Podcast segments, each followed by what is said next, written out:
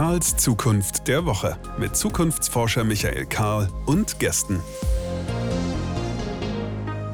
Willkommen zurück. Hier ist Karls Zukunft der Woche, der Podcast, in dem wir uns ein wenig Zeit nehmen wollen, um über Zukunft zu reden. Warum über Zukunft? Muss sie uns interessieren? Natürlich interessiert sie uns. Aber warum genau interessiert sie uns? Ja, nicht nur aus Neugier, weil wir quasi schon um die Ecke schauen wollen, sondern weil wir doch von uns selbst erwarten wollen, dass wir die Zukunft nicht einfach abwarten und erdulden, sondern stattdessen die Ärmel hochkrempeln und sie gestalten, etwas tun, aktiv werden. Und damit wir das können, müssen wir halt reden, damit wir gemeinsame Bilder erzeugen, damit wir eine Vorstellung davon haben, was finden wir eigentlich attraktiv und was halten wir eigentlich realistisch an Zukunftsperspektive. Und genau solche Gedanken wollen wir hier in diesem Podcast immer wieder in den Mittelpunkt stellen. Ich sage wir aus mehreren Gründen. Ich bin ja erstmal nur ich, aber wir erstens, weil ihr alle, die ihr das hört, natürlich hier mit dazugehört.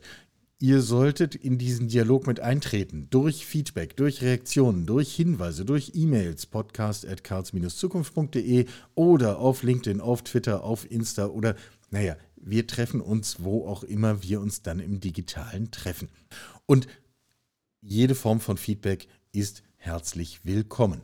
Wir sage ich auch deswegen, weil auch in dieser Folge und in den weiteren, die in diesem Jahr 2022 folgen werden, wenn wir diese Folge veröffentlichen, man muss es ja beim Podcast immer dazu sagen, dann ist der erste Donnerstag des Jahres 2022. Ähm, ein Auftakt quasi. Und auch in dieser Folge habe ich selbstverständlich einen Gesprächsgast und ich sage jedes Mal, dass ich mich auf den Gast freue. Und das stimmt auch jedes Mal. Das ist mal ein Privileg. Also, ähm, wir wollen heute über Nachhaltigkeit reden. Nachhaltigkeit ist in meiner bescheidenen Wahrnehmung eines der Themen, die durchaus das Zeug haben, zu so etwas wie einem der Themen des Jahres 22 zu werden. Und das, obwohl die Pandemie immer weitergeht. Aber daneben ist ja noch ein bisschen Platz. Ob mein Gast das auch so einschätzt und was wir denn unter Nachhaltigkeit verstehen und wie wir das alles deklinieren, das nehmen wir jetzt Stück für Stück auseinander. Ich sage jetzt erstmal Hallo, Daniela Bohlinger ist hier. Ich grüße dich, schön, dass du da bist. Hallo, Michael. Daniela gehört zu den Menschen, die ganz viele Hüte aufhaben. Äh, Daniela ist Head of Sustainability Design bei BMW und ist Professor at Practice, wie sie mir gesagt hat, an der Universität Umea in Schweden. Ich muss gleich nachfragen, was bitte ist Professor at Practice für Nachhaltigkeit, wie ich unterstelle? ähm, richtig. Gut, ähm, okay, puh, Glück gehabt. ja. ähm, Professor at Practice ist ähm, sozusagen eine Sonderprofessur, die die Universität vergeben darf an Menschen, die im Arbeitsleben stehen. Das heißt, ich habe keine Honor, also eine, weiß ich nicht, Honorarprofessur und ich bin auch nicht äh, äh erlaucht, mit einem, äh, als einem PhD in einer Vollprofessur dort zu sein, sondern es gibt ein Thema, ein Herzensthema, ein wichtiges Thema, das die Universität äh, zu betrachten hat. Und dafür haben sie mich gefragt, ob ich ihnen helfen kann, dieses Thema umzusetzen.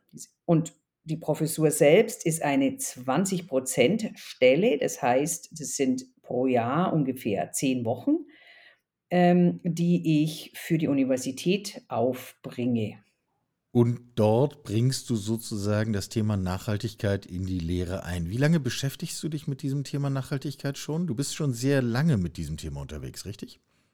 Also um das wirklich konkret äh, so zu benennen, äh, denke ich, das ist so zwei, also zwei, richtig ging es los 2008.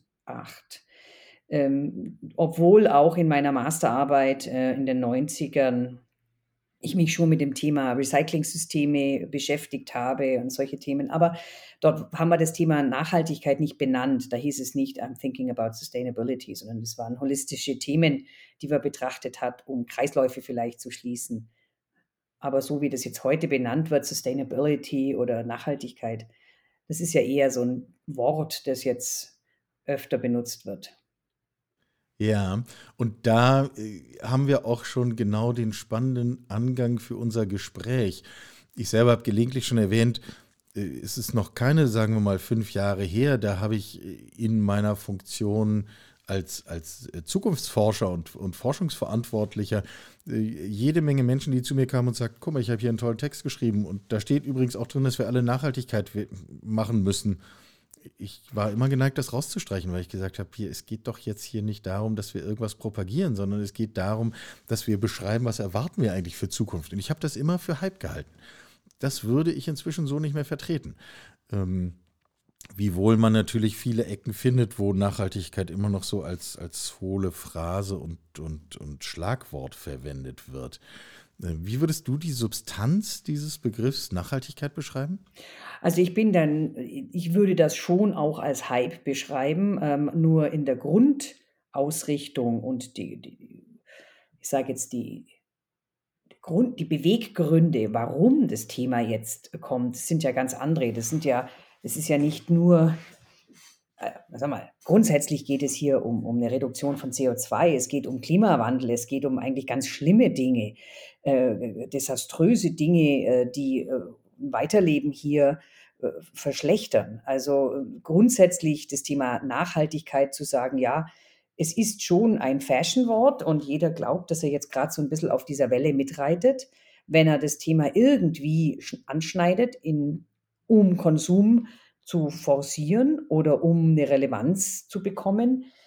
Aber genau dann sind wir an dieser Schnittstelle zwischen äh, Greenwashing und äh, ja, Fashion äh, versus einer wirklichen Überzeugung und auch einer Arbeit, die da drin steckt, nämlich richtig viel Arbeit.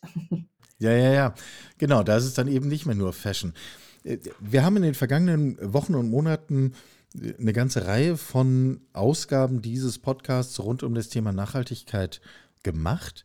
Und eine These, die sich quasi so von einem zum nächsten hangelt und immer wieder bestätigt wurde, war zu sagen, richtig verstanden ist Nachhaltigkeit eben genau kein hohles Modewort und nicht die Chiffre für den nächsten cool designten CSR-Bericht, der irgendwo auf der Homepage versteckt wird, sondern Nachhaltigkeit ist eigentlich so etwas wie ein Weg zum unternehmerischen Erfolg.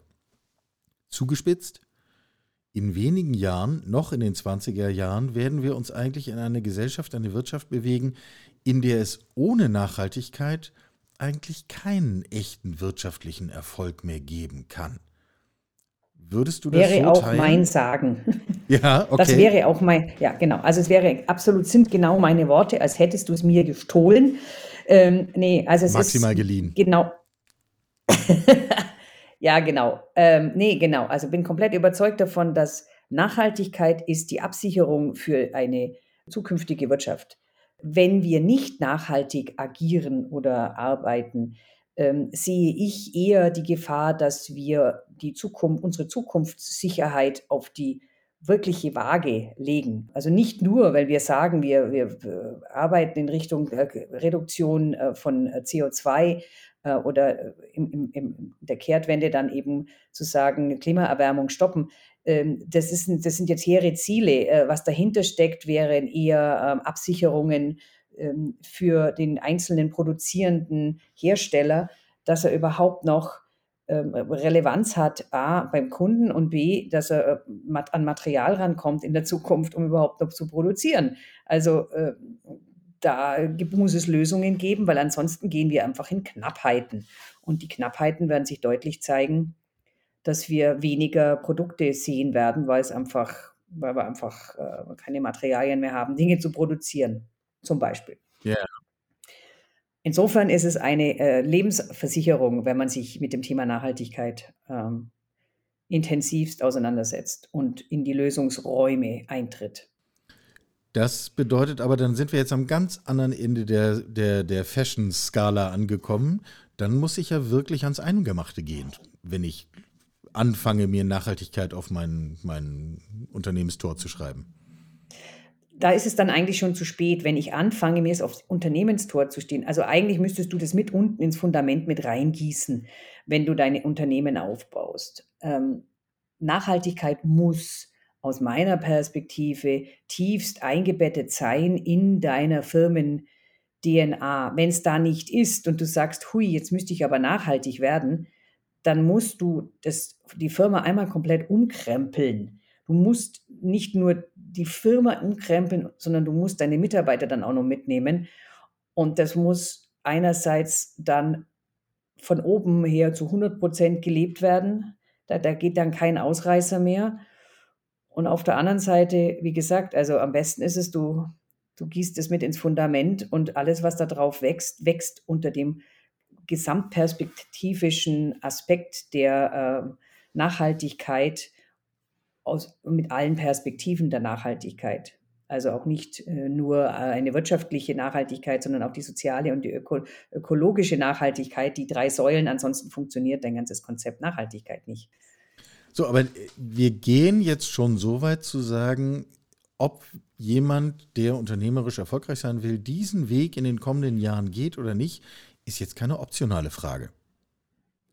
Du willst über Aus meiner Perspektive Jahrzehnt nicht. noch erfolgreich sein, dann bitte mach dich auf. Absolut richtig. Also ich denke, dass wer heute sich mit dem Thema nicht klarstellt, hat eine Lebensdauer.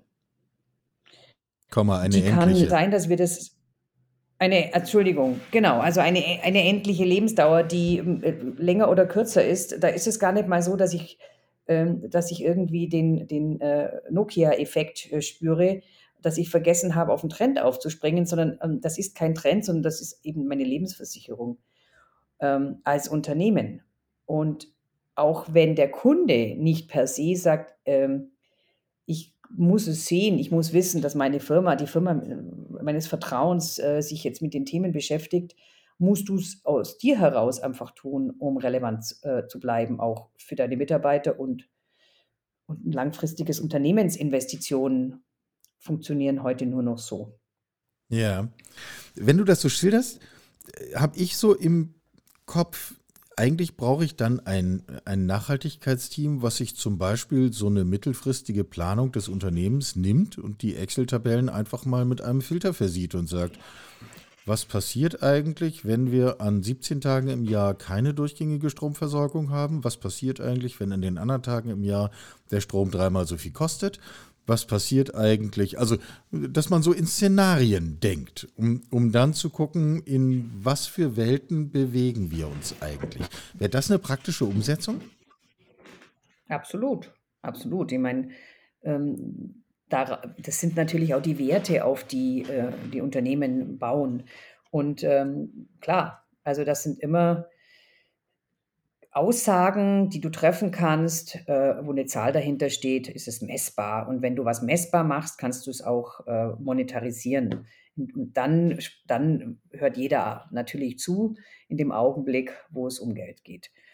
Und deswegen ist äh, immer die Frage, wo und wie setze ich mein Geld dann ein, um eine langfristige Unternehmensplanung im Sinne einer nachhaltigen Unternehmensplanung äh, auszulegen, was durchaus bedeuten kann, dass ich einen Einmal-Invest habe oder vielleicht sogar einen ein, zwei, dreimal Invest am Anfang, der natürlich exorbitant viel höher ist, was ja so ist, immer ist, wenn man Innovationen auch treibt. Natürlich, wie denn anders? Also, ja, und das muss man natürlich dann auch mitnehmen, aber das muss eben auch berechnet werden auf ein sehr langfristiges Modell, um zu sagen, am Ende des Tages trägt das die Früchte. Ähm, das ist für mich, ähm, und das kannst du, ich, oft nehme ich ein Beispiel von der Landwirtschaft. Ähm, ich sage, wo ich angefangen habe mit dem Thema Nachhaltigkeit, da war so ein bisschen die bildliche Idee von mir, es wurde mir ein Acker zur Verfügung gestellt, der war absolut desaströs, voll mit Steinen, mit altem Wurzelwerk, schlechte Erde und mein, das erste Jahr meiner Arbeit, ähm, um überhaupt mal äh, klar Schiff zu machen, ich habe erstmal das Ganze befreit von diesem ganzen Alten. Das heißt, ich habe versucht zu verstehen, was ist da, um, um an diese wirkliche, an diese gute Erde ranzukommen. Und dann habe ich erstmal die Steine runtergesammelt und das war so das erste Jahr. Und dann bin ich hin zu unserem Vorstand und habe wieder gesagt, so jetzt, also, jetzt, das sieht schon mal viel besser aus jetzt hier. Ähm, aber es reicht noch nicht. Und dann muss man eben nochmal ran und nochmal ran. Und das ist eben ein langfristiges Umstellen, als wenn ich jetzt auf ein Bio-Demeter umstelle. Das dauert auch Jahre, bis die Erde tatsächlich diese Früchte abwirft, die dann so einen hohen Wert haben. Aber nur, weil man es wirklich sehr bedacht und langfristig an, an und auslegt. Und deswegen sind diese kurzfristigen yeah, ich mache mal kurz was nachhaltig und habe da hier mal so ein kleines Produkt oder meine Firma macht jetzt Erlebnisse im Bereich Nachhaltigkeit. Ähm, ich, das ist alles, ja, das ist alles ein kurzes ähm, Aufbäumen und danach äh, ist dann wieder still, wenn man dann sagt, ja, der Hype, das war ja doch bloß ein Hype, ist ja jetzt hoffentlich vorbei und jetzt machen wir aber Digitalisierung. Ja, oder jetzt machen wir wieder wirkliche Arbeit. Genau, ähnlich, ähnlich auch das hört man. Äh, jetzt ist ja gut, so mit dem Thema Nachhaltigkeit, das, jetzt, jetzt langsam regt es mich auf. Jetzt können wir mal wieder das ganz normal, das machen, was wir immer gemacht haben und das, was wir auch schon immer gut machen. Und dann kommt so Period, Fragezeichen. Echt jetzt? Also glaubt ihr wirklich, dass ihr das, was ihr jetzt die letzten Jahrzehnte so gemacht habt, so weitermachen könnt? ohne dass ihr diese Zeichen der Zeit, und wir haben immer Zeichen der Zeit aufgenommen, und interessant ist bei Nachhaltigkeit, es ist nicht nur, nur ein kleines Glöckchen, sondern da, da wackelt alles. Und das, deswegen sage ich, es muss ins Fundament, damit dieses Fundament stabil wird. Ja? Und wenn du sagst, ich habe mein, mein, mein, mein, mein Unternehmen aufgebaut auf zwei Säulen, auf einer, ähm, auf einer wirtschaftlichen Säule und auf meinen People, dann fehlt aber einfach die ökologische Säule. Und dieses ganze Thema, wir diskutieren viel über das Thema Human-Centered Design. Alles wurde gemacht, damit wir Menschen eine optimale Bedienung haben, damit es uns gut geht, sehr stark fokussiert auf den Menschen. Und das, das verändert sich in das ganze Thema Environmental Design. Du, du kannst nicht die, die Ressourcen außer Acht lassen, wenn du heute gestaltest. Es funktioniert langfristig nicht mehr. Ja, ich meine, meine Meinung. Äh, wir, wir müssen ja gar nicht jetzt sozusagen das Geschehen in der gesamten Automobilindustrie kommentieren, aber logisch, wenn ich immer nur human-centered mache und das meine uneingeschränkte einzige Prämisse ist, dann baue ich immer größere Schlachtschiffe, damit ich immer mehr sozusagen rollende Wohnzimmer habe. Und da muss ich jetzt nicht viel drüber nachdenken, ob das auf Dauer irgendwie in eine ökologische Bilanz zu bringen ist oder wie schwierig das eigentlich ist. Ähm, Du hast am Anfang gesagt, wenn ich Nachhaltigkeit nicht in der DNA habe, wenn ich es nicht im Fundament habe, das waren die beiden Bilder, dann wird es schwierig. Ans Tor schreiben reicht nicht. Gleichzeitig hast du eben von dieses Bild vom Feld genommen und gesagt, wir haben uns da auf einen langen Weg gemacht und ich gehe da immer wieder hin und sage so, das war jetzt nett und jetzt machen wir weiter und jetzt wird es übrigens anstrengender und jetzt müssen wir noch mehr tun. Lass uns über diese Transformation reden. Denn die meisten Unternehmen fangen ja eben nicht neu an, sondern sind schon da. Äh, was, was löst diese Transformation aus? Ist das immer Entscheidung ganz oben oder wie ist das zu verstehen?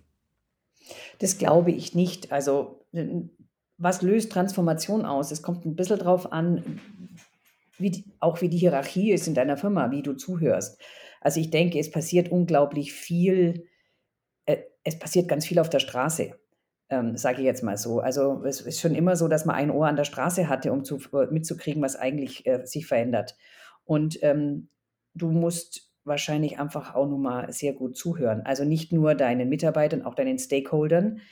Ähm, kommt drauf an, wie dein Unternehmen natürlich gelagert ist, aber ähm, in dem Augenblick, wo du weißt, dass deine Aktionäre sich dafür interessieren, dass du nachhaltig dein Geld investierst oder anlegst oder sie ihr Geld langfristig eben genau mit diesen Themen, da, dann wird es natürlich interessant, weil dann heißt plötzlich, ups, äh, jetzt bekommen wir Druck von unten. Und es gibt neue Gesetze, es gibt Regeln. Also es ist ja nicht so, dass, äh, dass die EU uns da ganz ähm, außen vor lässt und sagt, da ihr könnt da gern machen, wie ihr wollt, sondern das wird äh, neue Demontagegesetze gibt's, es gibt ähm, diese ganzen End-of-Life-Gesetze. Alles das wird verschärft. Ähm, und äh, das ist natürlich ein Druck, der auch von oben kommt. Das Ganze zusammenzubringen, glaube ich schon, dass das der Kopf äh, tun muss. Also der gescheite Kopf, der ganz oben steht, der muss sagen, das ist unsere, schon unsere Richtung. Also ich kann nicht zehn Pferde vor den Karren sparen und dann den Pferden, es sitzt kein Kutscher drauf, der denen sagt, wo sie hinrennen soll. Also es braucht schon einen Kutscher. Genau, also dann sehen wir mal den Chef, den CEO als Kutscher, der dann sagt, alles klar, ich habe jetzt meine Pferdchen eingespannt, denen geht es alle gut. Und ähm, dann würde ich mal sagen, los geht's. Ähm, und dann ist es so, und schönes Bild wieder, wir sind auf der Koppel, du bringst, du gehst hin, holst dir ein Pferd und 17 Pferde rennen hinterher, weil sie sich irgendwie komplett toll finden, dass das jetzt irgendwie das eine Pferd von der Koppel geht. Bei uns ähnlich. Also du kriegst Begeisterung, wenn du Leute, wenn du Menschen hast, die brennen für das Thema und die auch schon die ersten Steine vom Feld geräumt haben und die kommen dann und sagen, kann ich einfach bitte meine Ärmel hochkrempeln und mitmachen und sag mir einfach, was ich tun soll. Und genau an dem Punkt scheitern viele, weil sie sagen, ich weiß jetzt gar nicht so ganz genau, was ich eigentlich tun soll. Also, wie, wie, wie kriegen jetzt mein Unternehmen nachhaltig? Ja, ja. Aber äh, das, äh, lass uns den Moment mal kurz festhalten, weil das wäre ja eine wirklich gute Nachricht, die wir zu verbreiten hätten. Zu sagen, Nachhaltigkeit ist nicht nur erfolgskritischer Faktor für die kommenden Jahre, und über die Sinnhaftigkeit müssen wir gar nicht reden, sondern ist es auch ein Thema, wenn ich es denn anstoße, dann wird es quasi zu einem sich selbst beschleunigenden Prozess, weil die Motivation ansteckend ist. Habe ich das mhm. korrekt wiedergegeben? Äh, also im besten Falle funktioniert es so. Du wirst natürlich, und das weißt du besser als ich, ähm, sehr viele Menschen haben, die sagen, das war schon immer super und das machen wir genau so, wie wir das früher gemacht haben. Und ich verändere hier überhaupt nichts. Und ich stelle meinen Schreibtisch auch nicht einen Zentimeter höher, bloß weil du jetzt kommst, sondern exakt bleibt es so. Und interessant ist, dass ich feststelle, es, es kommt darauf an, wie man das macht. Also wie man eine Firma in eine Transformation bringen will. Das ist, oder ist es vielleicht, das ist einfach das klassische Change Management. Aber das geht, ich merke es bei mir, ich mache das jetzt wirklich einige Jahre und meine, meine Überzeugung war erst, dass ich kein Team aufbaue bei mir, sondern dass ich versuche, dass ich sozusagen die Menschen intrinsisch motiviere, dass sie von sich aus verstehen, was für Handlungsfelder sie haben und welche Möglichkeiten sie haben, um dann mit Freude diese Themen umzusetzen. Es bringt nichts, wenn es auf, ich sage jetzt mal grundsätzlich, ist es ja sehr wichtig, dass man so ESG-Teams hat, aber es bringt aber auch nichts, wenn alles immer nur in dieses Team reingeschüttet wird und die sollen es dann machen und der Rest der Firma sagt sich, na super, da kann ich weiter meine meine dicken Schnitzel essen, ähm, macht ihr mal vegan. So, das bringt nichts für die Transformation, sondern dann da sollten drüben, schon alle verstehen. Ihre Lieferketten transparent, dann kann ich ja meine Bestellungen auslösen wie immer. Richtig, mach, mach, ich, ich möchte gern weiterhin da und da bestellen. Hilf du mir mal oder mach du mal, mach du mal sauber bitte. Kehr du mal ein bisschen auf dem Hof. Genau. Sprich doch mal mit denen, dass die auch sich so ein Siegel besorgen.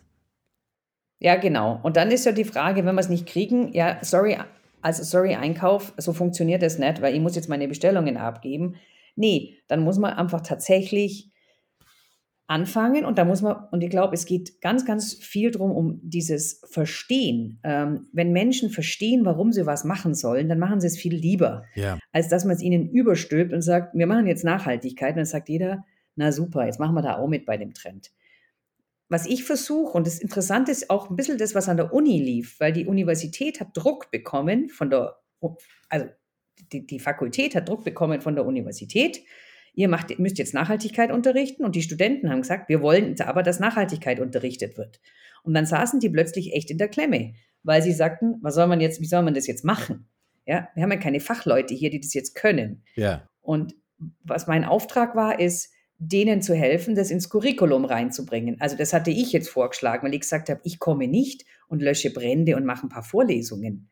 Das bringt die Hochschule nicht weiter. Die Hochschule bringt es nur weiter, wenn ihr Professoren verstanden habt, wie ihr das in eurem Unterricht unterrichten könnt und die Studenten in jeder Stunde, egal was sie, äh, welche, in welcher Vorlesung sie sitzen, immer wieder das Gleiche hören. Und zwar nicht das Gleiche, sondern also alle schlagen sozusagen in die gleiche Kerbe. Und äh, die Projekte sind danach ausgerichtet und so weiter. Und das ist für mich erfolgstreibend. Dann merkt man, dass ein paar gibt, die ziehen. Und die Studenten, die jetzt gerade ziehen, die ziehen die anderen mit. Weil sie sagen, bam, ich habe es geschafft.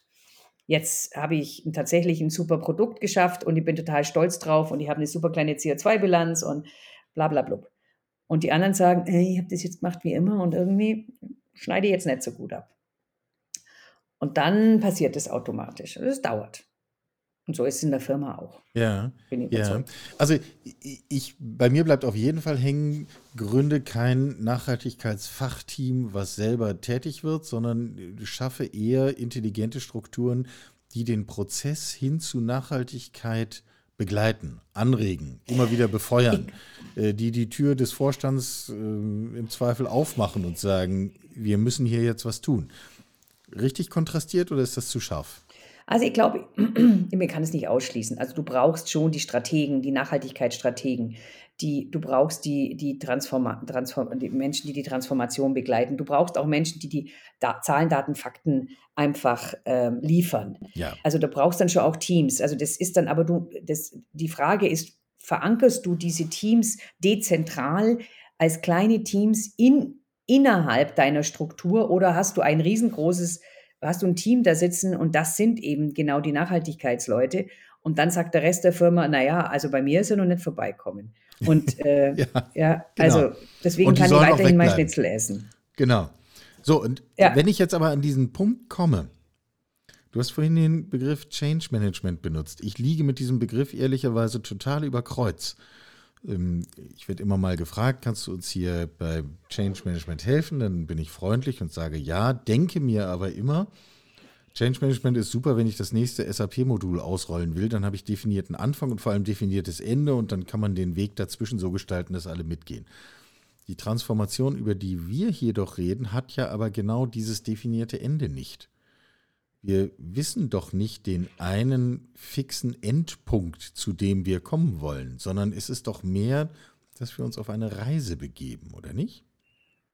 Ja, dann, dann muss sie natürlich äh, zugeben, dass sie dann den Begriff dementsprechend falsch eingesetzt haben. Na, ich weiß gar nicht, ob ich da recht habe. Ich wollte nur meinen Ja, aber das mit dem Ende, das machen. war mir so nicht bewusst. Also vielleicht sage ich einfach, äh, wir müssen den Wechsel begleiten. Also es ist, es ist eine Art von, äh, vielleicht ist es gar nicht Wechsel. Vielleicht muss man einfach sagen, wir haben einfach neue Themen, die wir, die wir bearbeiten müssen, die wir ernst nehmen. Und man kann einfach dieses Thema nicht einfach außen vor lassen. Also kannst nicht sagen, ich mache die Tür ganz schnell zu, dann kommt Nachhaltigkeit nicht mehr rein. Oder wir hören nicht mehr zu. Es, fun es funktioniert nicht. Also natürlich kann man sagen, wir haben, es ist ein Evolution, in der Evolution müssen Firmen natürlich sich immer wieder anpassen. Also du musst immer wieder schauen, was ist denn jetzt gerade, oh, wo geht die Reise hin? Und deswegen sind diese Jahr Jahrespläne, wie, wie, lang sind die relevant? Wahrscheinlich drei Jahre. Also mehr als fünf ist ja schon Glaskugel äh, lesen und dann mehr als zehn geht ja eh nicht. Und da ist, das ist dann eben so eine Art iterativer Prozess, wo du gucken musst, wo stehe ich denn eigentlich? Was habe ich denn da vorne? Ah ja, da muss ich da hinten vielleicht noch ein bisschen justieren. Ja, es hat kein Ende. Tatsächlich nicht. Also es ist eher so, dass ich sage, die, die Party geht jetzt gerade los. Also wenn du heute sagst, du brauchst äh, äh sieben FTEs, dann kannst du sagen, dann brauche ich aber übernächstes Jahr 14 und dann 28, weil das Thema einfach, es wird, es wird, es wächst, es wird größer werden. Es ist, man kann das nicht wegreden und man kann auch nicht sagen, ich schaue nicht hin. Es gibt es. So, und jetzt kommen wir aber nochmal zur Zuspitzung. Da sitzt dann jetzt dieser äh, Produktmanager, der gerade mit dem Einkauf sich streitet und sagt, ich brauche jetzt aber diese Teile, die ich da schon immer bekommen habe und der Rest ist mir egal und ihr mit eurer komischen Nachhaltigkeit, ihr geht mir weg. Wie löse ich diesen Knoten auf, wenn es dann am Ende wirklich ans Eingemachte geht? Das, also ich glaube, es sind zwei Knoten. Der eine Knoten ist, dass Nachhaltigkeit darf nicht auf Kosten von Eigenschaften oder Performance gehen es wird nicht funktionieren langfristig. Also du musst, wenn du sagst, ähm, ja, okay, Material A kann ich so nicht mehr sourcen, weil, äh, weil nicht vertretbar, dann muss ich ein Substitut finden, das die gleichen Eigenschaften besitzt, oder ich überdenke das komplette, das die komplette Szenario, indem ich sage, dann brauche ich es vielleicht gar nicht mehr. Weg, brauche ich gar nicht mehr. Eigentlich kann ich, kann ich äh, ein Redesign machen, ohne dass ich das Material einsetzen muss. Auch kein Substitut. Und dann kommt die nächste Frage, brauche ich das Produkt überhaupt noch oder ist das Produkt eigentlich schon redundant? Okay, also dann machen wir mal dieses ganze Thema Reduce, Reuse. Dann kommt so, ja, kann ich Materialien einsetzen? Kann der, können die mir was liefern, was einen besseren Footprint hat? Recycelte Materialien? Ja, nein, aber nur mit der gleichen Performance, mit der gleichen Akzeptanz. Ja, richtig. Ähm, das zweite ist aber auch, dass natürlich dieser Battle kommt mit also du kannst nicht alles uneingeschränkt sourcen. Diese Mat ob das Materialien sind oder, oder Dienstleistungen oder auch Wissen. Ähm, es ist einfach auch noch nicht alles da. Also wir, wir rampen das Thema gerade hoch. Ähm, alle Industrien sind gerade dabei, mit, mit Hochdruck Circular Economy anzutreiben. Und was bedeutet das? Dass wir ganz neue Kreisläufe denken. Die gibt es heute nicht. Es werden neue Industrien gebraucht, neue Innovationen gebraucht. Wir können nur über unseren Innovationsgrad messen, ob wir tatsächlich erfolgreich sind mit dem Thema Nachhaltigkeit. Es wird nicht funktionieren, wie gesagt, dass ich die Produkte eins zu eins nur substituiere äh, mit nachhaltigen Materialien. Ich, früher oder später fliegen die uns, glaube ich, äh, fliegen die uns raus. Der Kunde wird es nicht mehr akzeptieren, der Kunde wird es nicht mehr kaufen. Also, ich, ich spreche jetzt aber auch von einem sehr zugespitzten Kunden und ich spreche sehr stark von einem europäischen Markt. Das müssen wir aussagen. Also der Fokus hier geht schon sehr stark und, und sogar Deutschland. Also ich kann nicht mal Europa gesamthaft sagen. Ähm, wenn ich nach China oder wenn ich nach USA schaue, ist der, das gesamte Verhalten gegenüber Nachhaltigkeit ein ganz anderes.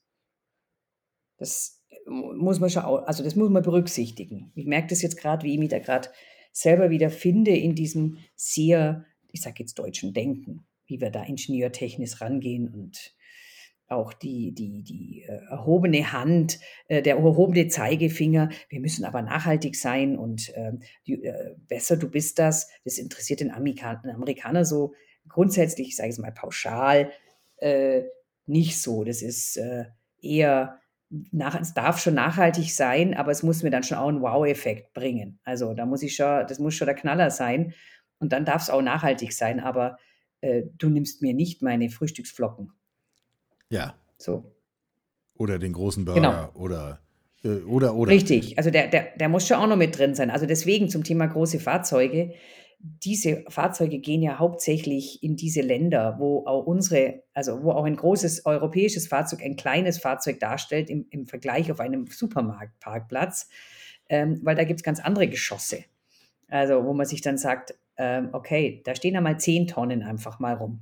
Und ja, da ja, sitzt dann einer drin. Äh, die Erfahrung habe ich gerade selber erst wieder äh, auf diversen Highways in den USA gemacht, in einem großen Auto zu sitzen und zu sagen, upsi, die anderen hier sind aber noch viel größer. Ähm, wenn wir kurz das Bild von China auch zeichnen, wie wäre die chinesische Perspektive? Also was, ähm, was ich jetzt hier recherchiert bekommen habe, war eindeutig, dass das Thema Nachhaltigkeit wird ernst genommen, es wird auch wird verstanden. Ähm, nur die Akzeptanz, eben die Akzeptanz von Premium zum Beispiel, ähm, geht, geht nicht auf Kosten von Nachhaltigkeit. Also es würde nicht, es geht nicht, dass ich for the good sake alles ähm, mit aus Rezyklaten zum Beispiel mache und dem Kunden sage, hey, du hast jetzt ein super nachhaltiges Produkt, dann sagt es mir egal, ich zahle hier so viel Geld, ich möchte es hier aber trotzdem ein Premium-Erlebnis haben. Was aber gut funktioniert, was bei uns ganz schwer ist, ist so eine Art äh, Motivation, äh, die zum nachhaltigen Handeln zu bewegen. Und das funktioniert sehr gut über Gamification. Ähm, die Arbeit, die lieben das, wenn die Apps haben, wo sie irgendwie ähm, ein Erlebnis haben, dass sie, keine Ahnung, ich sage jetzt mal als Beispiel, du sammelst Bäume, während du fährst, weil du, weil du ökologisch fährst. Und das finden die dann, also da, da, äh, dadurch kann man die motivieren, nachhaltig zu sein. Das funktioniert bei uns noch nicht, vielleicht kommt es noch mit der neuen Generation. Ähm, bei uns ist es so, es muss dann schon auch am besten ein Siegel drauf haben, dass man erkennt, das ist TÜV geprüft nachhaltig. Jetzt glaube ich es auch. Da hat so, wieder, so sind wir, sind wir wieder beim Ingenieur, nicht? Der, der, der Ingenieur hat da irgendwie seine Finger drin gehabt, dann hat das auch alles seine Ordnung. Ja, äh, ja, Lass genau. uns, um den Bogen dann zu schließen, wieder zurückkommen zu uns nach Mitteleuropa. Wir haben ja jetzt ein Bild gezeichnet von einem durchaus erheblichen Schritt, der offensichtlich vor uns liegt. Können wir davon ausgehen, dass der nicht nur notwendig ist, das haben wir jetzt beschrieben, sondern auch tatsächlich geschieht? Also können wir davon ausgehen, dass wir bei den Entscheidern in den wirklich entscheidenden Positionen in den kommenden Jahren hier ein klares Commitment in diese Richtung Nachhaltigkeit erwarten können? Also ich würde es erwarten. Ich kann nicht sagen, ob wir es erwarten können. Also ähm, ich merke durchaus, dass noch sehr viele zögerlich sind und versuchen, das irgendwie nur irgendwie dran vorbeizurutschen. Also nicht in der vollen Konsequenz. Was ich auch verstehen kann, denn wenn du ein Unternehmen führst, hast du ja nicht nur dieses Gesamtthema Nachhaltigkeit, das du stemmen musst, sondern du hast ja viel, viel, viel mehr Themen in der Verantwortung. Und wenn das, äh, keine Ahnung, 53.000 Mitarbeiter sind, die du irgendwie durchbringen musst, ähm, und kannst nicht einfach sagen, wir stellen jetzt unsere Produktion um, wir machen jetzt alles nur über Roboter und 3D, ähm, 3D-Druck, super, und dafür habe ich jetzt, genau. Also deswegen, ähm, es wäre mein Wunsch, ich arbeite schon sehr lange in dem Bereich, es geht wahnsinnig langsam. Ich bin aber so jemand, der da durchhält weil ich weiß, dass das richtig ist und dass es dahin gehen muss. Ich denke, dass die Startups, die jetzt hochkommen, dass die uns eher zeigen, und die zeigen uns so die, die, die Karte, die rote Karte und sagen, Leute, hey, ganz ehrlich, wir sind sowas von fix und wir haben das sowas von verstanden und da ist es dann in der DNA drin. Und ich investiere mein Geld nur in nachhaltige Startups oder ich als Startup äh, komme gar nicht auf die Idee, was anderes zu machen, außer ein Service, weil ich brauche das Produkt nicht mehr. Ich glaube, die werden uns, ähm, die werden uns den Ritt zeigen. Also das werden unsere Kutschböcke werden. Und da werden die großen Unternehmen sich ganz schön umscha umschauen, ähm, weil sie entweder äh, mal ganz zackig überholt werden von so einem oder wir halt auch gucken müssen, dass wir uns mit denen verbrüdern, also diese Allianzen bilden, die Großen mit dem Kleinen. Sehe ich als zukunftsführend äh, oder zukunftsweisend, Allianzen zu bilden, ähm, sich Wissen auszutauschen, Wissen weiterzugeben und sich da dann zu sagen, okay, wir nehmen jetzt euch äh, Huckepack und dafür seid ihr unser Accelerator in diesen gewissen Themen. Das sind, denke ich, so Szenarien. Äh, ich war gestern mit einer Bekannten beim Essen, die das ganze Thema Startups extremst äh, tief durchdrungen hat und da auch drin arbeitet und die speziell mit dem Thema Nachhaltigkeit und Circular Economy Fokus drauf hat und auch eindeutig sagt, ähm, dafür geht die Reise hin. Also, oder sie geht auch nicht mehr dran vorbei, dass diese Themen umgesetzt werden. Und die werden uns ordentlich, die werden uns ordentlich Wind machen. Uns Alten. Uns Alten, genau. Äh, ein schönes Schlusswort. Äh, genau. Äh, gut, dann, äh, aber das ist ja spannend. Dann wissen wir, wo wir hinschauen müssen, um die Dynamik dann zumindest äh, zu sehen. Ähm, wenn wir sie nicht dort, wo wir selber stehen, treiben können. Für heute machen wir mal einen Punkt. Aber wenn ich uns so zuhöre, haben wir nicht zum letzten Mal geredet. Und ich freue mich schon aufs nächste Mal. Daniela Bohlinger, Head of Sustainability Design bei BMW, Professor at Practice an der Umeå University in Schweden äh, für Nachhaltigkeit und sich dort weigernd einfach Nachhaltigkeit zu unterrichten, stattdessen dafür sorgt, dass Nachhaltigkeit in die Lehre kommt. Und genau diese Mechanik haben wir heute besprochen. Daniela, ich danke dir sehr für die Inspiration. Vielen Dank, Michael. Sie hörten Karls Zukunft der Woche, ein Podcast aus dem Karl Institute for Human Future.